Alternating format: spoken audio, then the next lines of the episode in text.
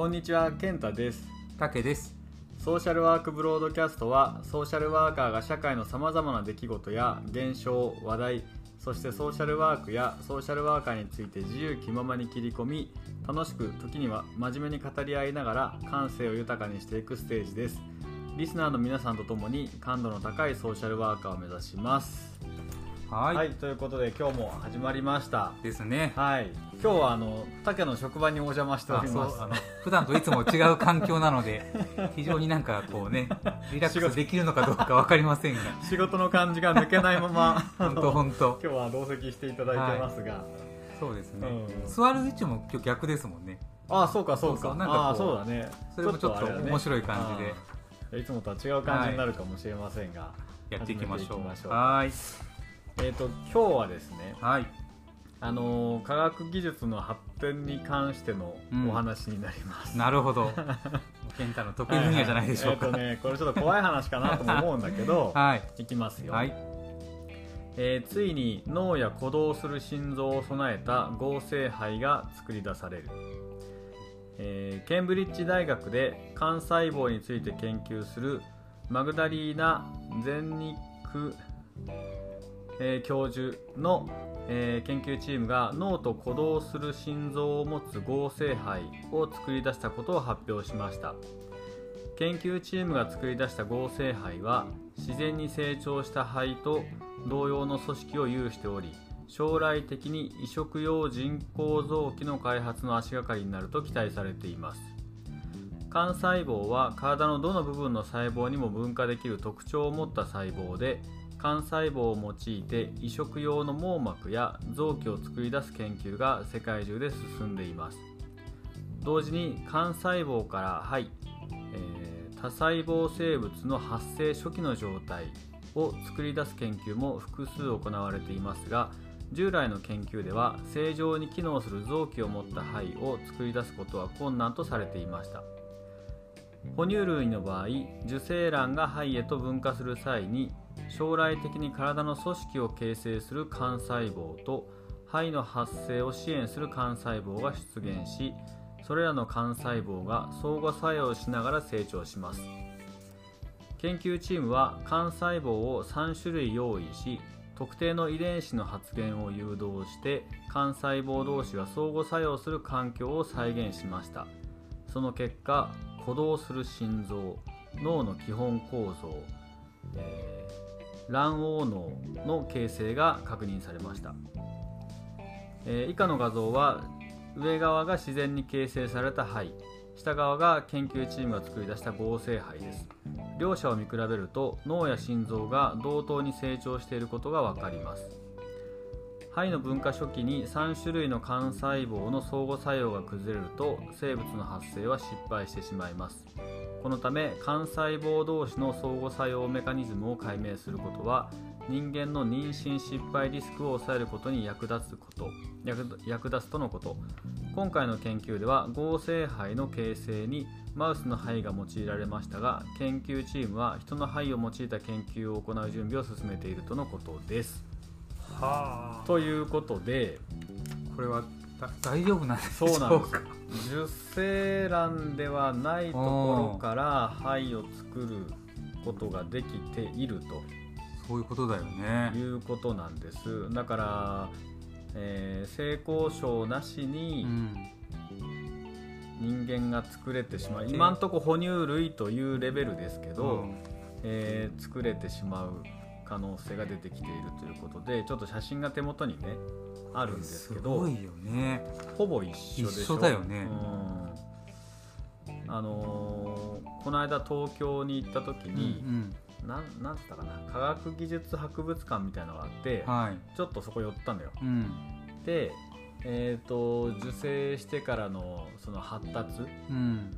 よくあるじゃない？模型みたいなあれが並んでてあーうん。昔はうさあうさぎじゃねえ 魚だったんだなとか尻尾があるんだなとかって見てたんだけどそれと同じような肺がうん。今回今回とか、まあ、去年の秋ぐらいなんだけど、うん。ケンブリッジ大学の研究でうん。合成されたと。だからこれをもし仮によはいはい。人間の子宮の中にうん。入れ込むことができると、うん。まあ、人間ができるかどうかわからないけれども、何らかの哺乳類がそのまま成長して、えー生まれる可能性がある。そもそももう心臓が動いてるわけよこれ。そうだよね。脳の発達もあるんだけど、うん心臓が動いているもう生き物だよね、うん。それが人工的に作られた。ということですよね。まあ幹細胞がいろんな臓器になるっていうのは画期的ですごく注目されたけれども、ここまでその生物の全体像を作る可能性が 見えてくると、ね。ちょっと怖さを感じるというか。もういくつくとこまで行けば、うん人工的に人が作れるようになるってことでしょ？そうそうそうちゃんとしたロもうロボットじゃないんだよね。ロボットじゃない。もう人間哺乳類。うん。すごい世界だよね。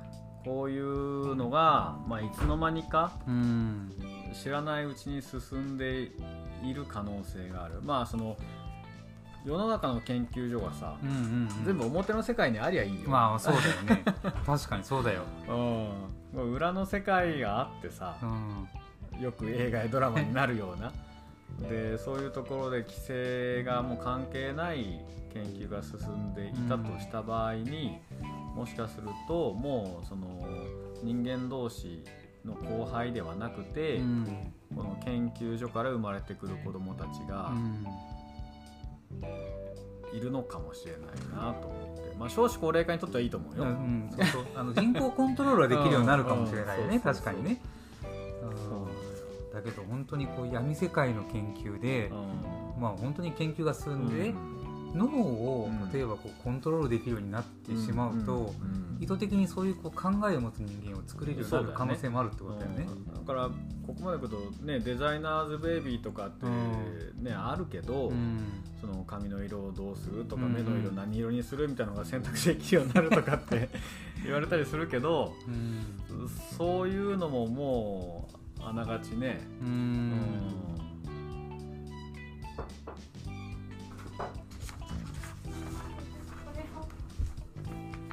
ということなんですよ。なるほど。うん。これこう人工に作っていく過程で、うんうん。やっぱり赤ちゃんからなのかな？もういきなり成人をいや多分こ作るっていうのれは成長の過程の初期の段階だからこれから多分細胞分裂していくってなると、うんまあ、赤ちゃんが生まれるんだと思う、っていうところからね。うんうんそっか、うん。まあその全く自然胚と同じ形じゃないのも逆に怖くて、うんうんうん。これこのまま成長したら、うん。本当にその哺乳類だけど、うん。人間ではない何者かが生まれる可能性もあってね、新しい生物になる可能性もあるってことだよね。映画の世界や もうホムンクルスだよね本当に鋼の錬金術師で、え作られた試験管どころかね、うん。そういう生物が発生するよね、うん。ー人間がそのうち、ね、こういう生物にうん。乗っ取られる日が来るかもしれないし。そう。すごいね。まあ、なんとなく今まで話をしてきたさ、うん。その自分の意思があって、うんうんうん。例えばロボットになるはいはいアンドロイドになるはい。みたいな俺の願望みたいなのがね、うんうん言ってたようん。ね、進んでいくのはまあいいかなと思う。うん。本人の意思がそこには介在するから、そうだね。うん、だけどこれで生まれてきた生物は、うん。作られた生物だから、うん。そもそもそこに意思は介在しなくて、うん。で生まれてしまった時に、うん。その仕上がり次第ではどう扱われるか。ね。ずーっと実験体なんだろうけどうん。扱われるかわからないよね。こんなことができるんだね今ねその医療に役立つっていう免罪符があるから、うん。いろんなことが進んでいくけど、まあ、今んとこねこれ以上、えっと、期間があるみたいな、うん。この人工肺でそのうん成長させられる期間っていうのはどれぐらいっていうのがあるみたいだかあらー。そういうルールにのっとってねやってるみたいだけど、うん。だけどどう思う？これじゃあ3週間しかね、うん。この肺の成長発達を許可しませんよってルールがあった時にう、ん心臓が動いてるわけよ。動いてるね。これはもうすでに。んうんうん。それを止めるっていうのは 命を奪うことまあそういうそういうことに。なのかなってちょっと思ったりね、そうなるよね、うん、だからこういうのはその今まで考えていた倫理観ではもう測れない感じになってきてさ、ともすればやっぱり倫理観が逆にこう軽つられるっていうかこういうのもこう心臓があって生き物っていうのを、うん。まあ、人工で作ってるものだから、うん。それを人工的に止めるのも別にいいんじゃないっていそう実験的になってしまうとやっぱこう概念も変わってきそうな気もする変わってしくるよね。うん。えー、すごいね。これでも本当にいやすごいよね。先どうなっていくんだろう。この生命の誕生がこうやって解明されていくことはとっても魅力的だし、うんうん面白いなと思うんだけど、それを作り出す技術として転化されていくと、どうなるかがちょっと想像がつかないのと、そうだうんね、その作られた生命がどういうものになるのか、うん想像がつかないのでちょっと怖いなっていう。こう臓器を人工的に作れるようになっていって、生身の人間にねうん。それがこう転用できたりとか活用できるようになった時にうん人がその老化していくっていうのが今常だけど、新しい細胞で新しいものをどんどん入れるようになったらそうそうそうそう。人が死ななくなる。そうそう。不老不死っていうのもあるよね。ね起こりうるよね。この間あの松本人志のうん。つまみになる話はやってて見てたのよね、うん。うんそしたらハライチの痩せてる方が不老不死の薬があったら、うん。飲むか飲まないか。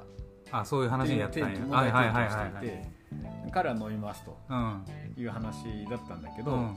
その不老不死になった途端に、うん。多分怪我をしてもすぐ治るし、うん。その飲んだ時の状況がうん。多分永遠に維持されることになると思う、うんでそうなるとその例えばうんともう少し年を取ればう、んあの味わいがある人間になるとか、はいはいはい男前になるとかはいいうタイミングがもしあるんだったら、うん。今飲むタイミングじゃないなとか。そういうああ なるほどね。うん。どの年代で飲むかっていうことか。スキマスイッチの人はその話を聞いて、うんああでも俺もの飲むつもりだけど、うん飲もうと思うけど、うんもう少し痩せてからがいいかなとかそんな話をしてあなるほど飲むタイミング不老不死になるタイミングもまあ自分のベストがどこなのかを。どどうでもいい悩みっちゃどうでもいいやろ。うけどそういうことやね。そうそうとは言ってたけどね。そうか、うん。確かに永遠にその新しい臓器と取り替えられるようになるんだったらうん。もう不老不死になるのかな。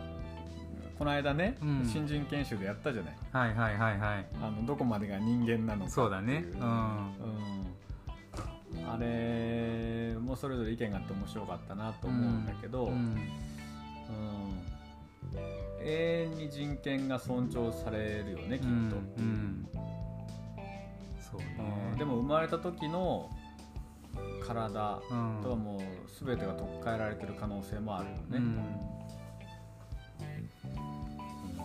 人の良さってねこうやって考えてみると何がいいのな。か な何がそう自分を自分たらしめるものって何なのかなってうん分からなくなるよね、この間新人研修でさ、うん。その何グループかに結果を聞いたよ、はい聞いたそ聞いた。の体の9割がじゃあ人工物になった時に、それは人間なのか、うん。例えば脳みそがうん。残っていれば人間なのか、うん。それとも記憶思い出そういうものが残っていれば体が全部作り物であっても人間なのか。うん。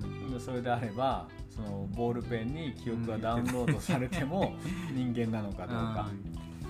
で意見としてはね、うん。あの3グループ聞いて2グループは、うん。それはその記憶とか感情とかが残ってるんだったらボールペンでも人間だと思うと、うん。そこには人権が発生するっていうグループがあって、うん。でもう1個はそれでも人間はやっぱり人間らしいフォルムうん。に人間性を求めているうんところがあるのでやっぱりその生まれた時の形っていうのは譲れないと、うん。だからまあボールペンじゃダメだけどやっぱり人間の形をしているんだったらう、ん。中身はどうであれ？う人間なんじゃないかっていうのがあったけど、うん。まあ、一方で自分自身で考えた時にはい。記憶も電子データになっていてうん。体はもちろん全て入れ替わっていて、うんってなった時に自分が自分であるものをん。何が規定するのかがもうわからない、わからないね それはね。そう確かにそうだわ。うん。な何が自分なんだろう？経験なのか例えば、まあ、ボールペンに全ての意識とか自分の記憶が移ったとして、うそのボールペン自体がさ、うん。こう自由に動くような環境だったらいいんだろうけど、ん。その記憶とかうん。概念はあるけど、ん。まあ、いわゆるこう物質としてはボールペンですと、で机の上にポンと置かれて、うん。自由に動けませんってうん。ボールペンだからね、うん。なった時うん。に、じゃあその果たしてうん。人としてうん。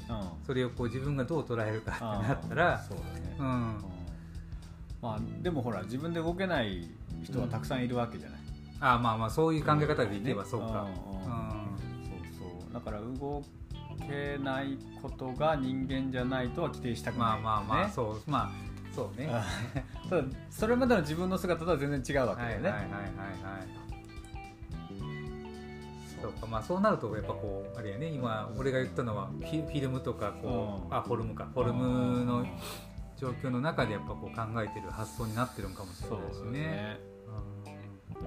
そう。まあ自覚の問題なのかもしれないけどね、うん。もう自分が自分の姿形を保てなければもう自分じゃないって思う人もいるかもしれないし、いやいや意識だけでも。だからよく俺がしゃべるうん。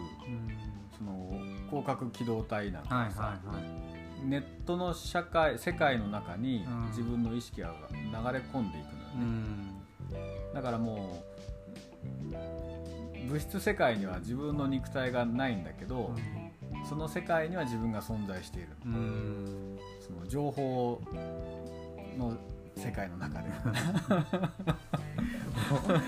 うややこしいな。いやでもでも本当人間やっぱそこが良さというか、うん。感情を持ち、うん。記憶を持ちとかっていうのが、それが例えばね人の体だろうがボールペンだろうが、うん。あるっていうことはやっぱり人なのかな人間らしさなのかな、じゃあそれが例えば他の動物やったりとか、うん。他の生物が同じようにも持つかっていうとそうだよね。なかったりするものね、そうだよね。うん、難しいねそういうところの境界線がうん。どんどん曖昧になっていくなと思うのと、うん。もう一つは曖昧になった時に、うん。今マイナンバーの問題が散々出てる、はいはいはいマイナンバーね。紐付けのミスが、うんうん。これ 将来ようん自分と思ってたものが違うものと紐付けられていて 誰かと誰かと自分の記憶が融合してしまう可能性も。もう大変な世界になるんじゃないの？それは。そうそう。だから俺と竹の記憶がもう混同してしまっててその情報の世界では。そうなるかもしれない、で何が何だかどっちがどっちだか分からなくなってる可能性は。統制ができなくなる可能性もあるよね。確かに。あるよね。そうか。うんまああとはその、日本ではあんまりないのかもしれないけど、うんうん。人身売買が起こってるようなところで、でその情報のとしての記憶、うん。感情がうん。誰かに移植された時にさ、うんうんで人身売買された人がうん。それを強制的にうん。埋め込まれた時に、うんうん。その別の人格として生きていくことになる可能性がある、そうだね。うん。でそれが犯罪を犯した時にさうん。そのどういう責任の所在になっていくのかなとかさ。誰の責任になるのかね。移植された人なのかその体自体のね人なのかもあるし。うん。た例えばさうん。こう自分のまあ奥さんなりうんこう身内の誰かね子供もそうかもしれないけどはいはい。そのいわゆるこう身体的な機能でうん。もうなくならないといけない状況になってうん。その記憶だけ抽出して誰かに移植できますってなってねうん。全然違う人にうん。その記憶なり自分たちとのこう関係性が移った時にこう家族として迎え入れられるあその女性だから女性に移ればまあ多少こうフォルム的なものもあるだろうけど、男性の可おじいちゃんに移ったとかうん。全然違う方にこうう移った時にあ見た目は全然違う性別も違うねうん。もう年齢層も全然違うけどでも自分の奥さんなり子供なんだなって思った時にそうか。そうこの捉えようっていうか、奥さんはそれでいいって言ったとしても、うん。周りが受け入れられるかどうかは別の問題ってことだよね。そう。だから例えば奥さんに対する愛情をうん。その記憶が移った人に対してうん。物に対して同じように抱けるかっていうところもまあなんかこういろいろねまた出てくるのかもしれないね。ね。命はちゃんとこううんつながったし、うん。その人の記憶だったりとか、もちろんこう会話も家族の会話もできるんだろうけど、なんとなくこうそれを受け入れる側の、そうだね。うん、人たちがそうだよね。子供たちがねおおじいちゃんやおばあちゃんの格好をしたうん。人にママの記憶が移って、ママって思えるかどうかとかっていう。あのー。もれはちょっとハードルが高いかもね。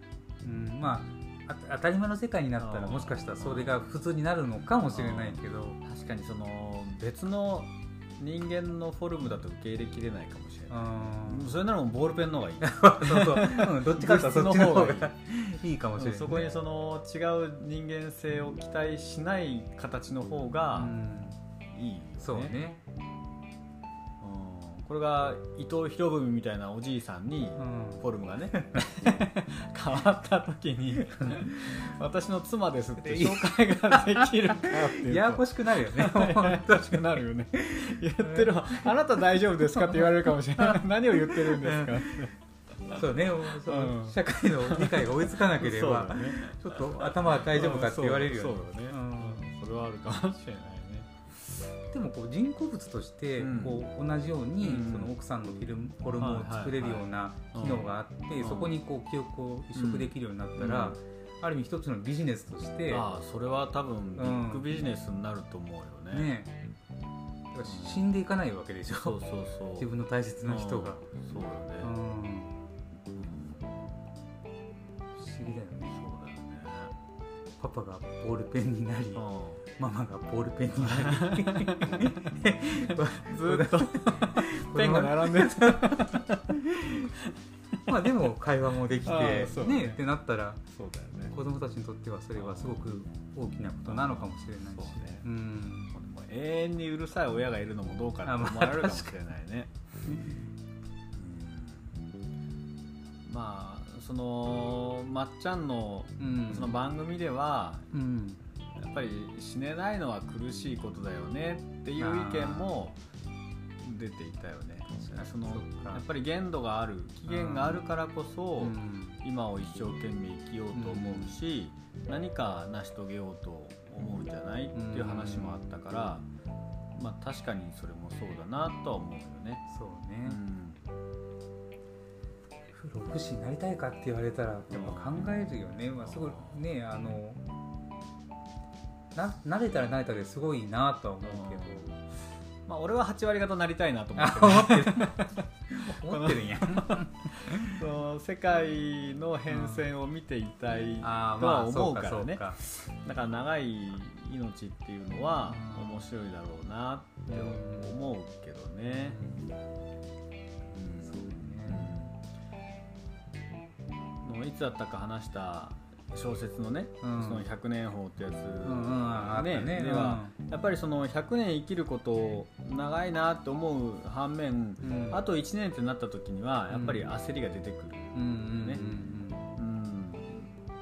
もう分かってるからね。そうそうそうそう、ね。それがそうね、うん、でギリギリになってやっぱりその死ぬことへの恐怖だとか、うん。死にたくないって思いは必ず出るだろうなっていうのは、うん。まあ、小説の中でもそういう描写があったし、うん。自分で考えてみてもどんなにまあ1000年生きますよって言われても、うん。じゃあ最後の999年を迎えた時にあと1年かってきっとうん。思うだろうなって思うよね。そううん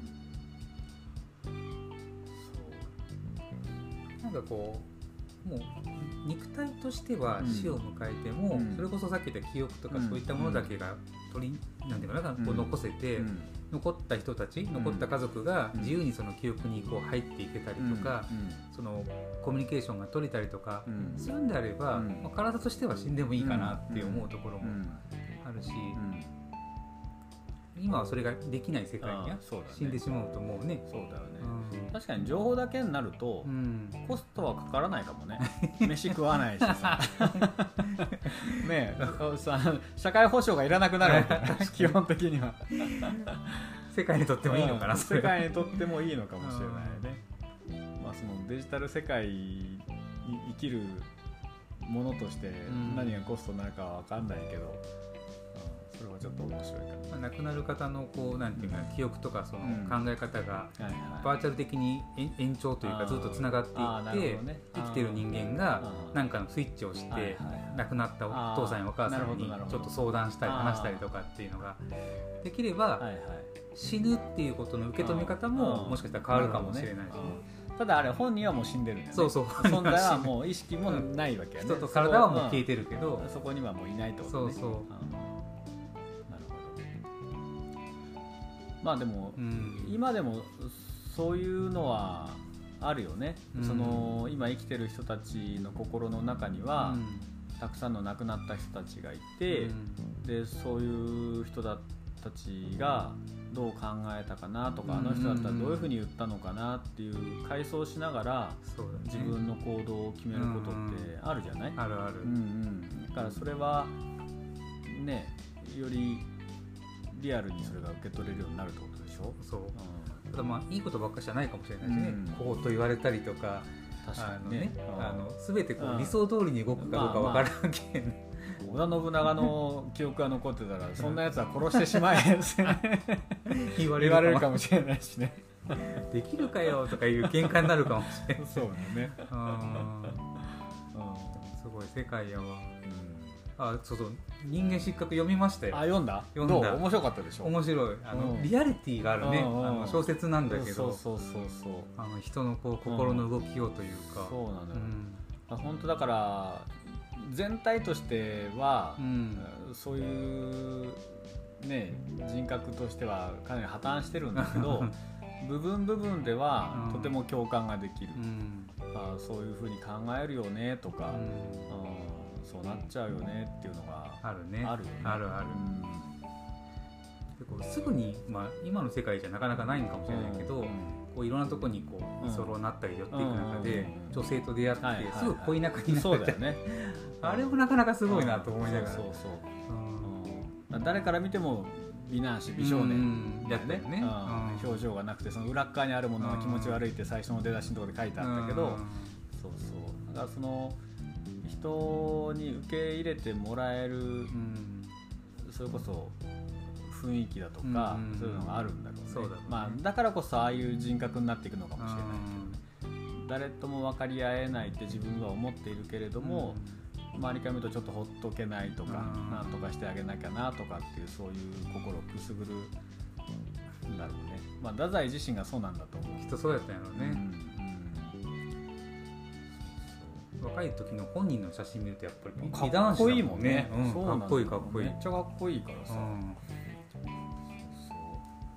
すごいこうなんかリアリティがある、うん。ね、描写がたくさん出てきたから、うん。やっぱり改めてああいう古い小説うん、は面白いなって思うよね、思う、うん。この間中島敦うん、っていう人の本も読んだんだけど、うんあのすごく面白かったのが、うん。えっと三国志。